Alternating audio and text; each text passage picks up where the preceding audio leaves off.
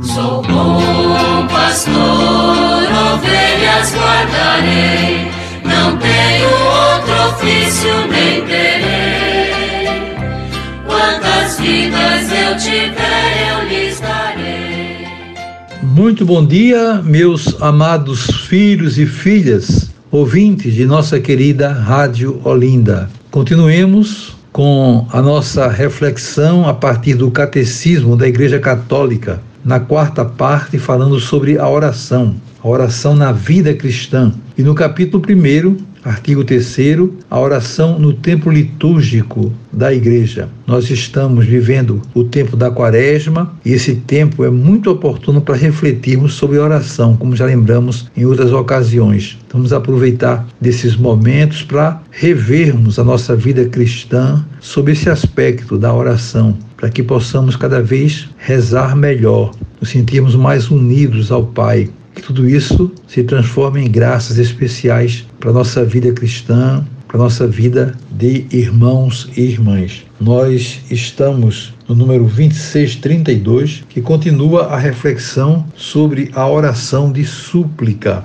Ainda ontem nós refletimos sobre a necessidade de iniciar sempre uma oração de súplica com pedido de perdão das nossas fraquezas, das nossas limitações, entendendo que na missa também nós iniciamos a celebração com esse ato penitencial que nos prepara para celebrar a Eucaristia, da mesma forma também deve ser a nossa oração pessoal. E hoje o Catecismo continua nos ensinando o seguinte: a súplica cristã está centrada no desejo e na procura do reino que vem de acordo com o ensinamento de Jesus. Existe uma hierarquia nos pedidos. Primeiro, o reino, depois, o que é necessário para o acolher e cooperar com a sua vinda.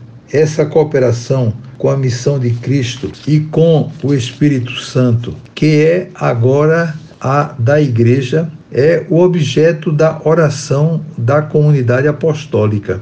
É a oração de Paulo, a oração por excelência que nos revela como o cuidado divino por todas as igrejas deve animar a oração cristã. Pela oração, todo batizado trabalha para a vinda do reino. Então é assim que Jesus nos ensina no Pai Nosso: venha o teu reino. De modo que a nossa oração também deve ser nesse sentido.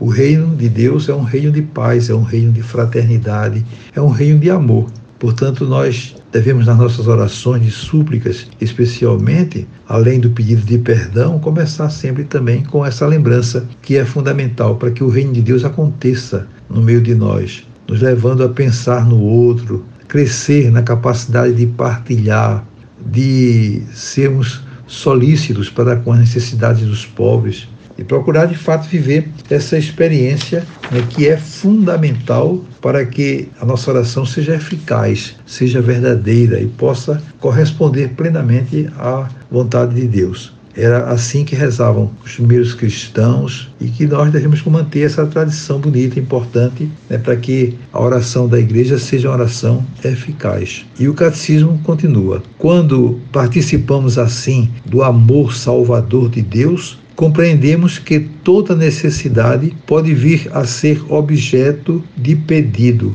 Cristo, que tudo assumiu para resgatar tudo, é glorificado pelos pedidos que oferecemos ao Pai em seu nome. É com essa garantia que Tiago e Paulo nos exortam a orar em todo o tempo. É a oração permanente que a igreja nos ensina. Toda a nossa vida deve, deve ser voltada né, completamente para a oração. Não importa o que estejamos fazendo, mas devemos levar sempre uma vida voltada né, para essa temática da oração. Estamos sempre unidos ao Senhor, rezando né, permanentemente. Viver na presença de Deus é algo que é fundamental para que a nossa vida seja uma verdadeira oração. Se nós vivemos na presença de Deus, claro que vamos errar muito menos, porque vamos acertar muito mais, né? porque de fato é, quem vive na presença de Deus procura sempre fazer as coisas corretas, as coisas devidas e não coisas indevidas. Então, que essa seja a nossa oração permanentemente,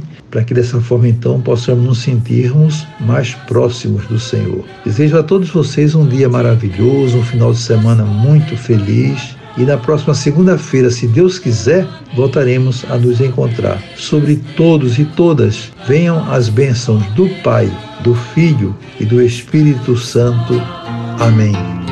Sou bom pastor, ovelhas guardarei, não tenho outro ofício nem terei. Quantas vidas eu tiver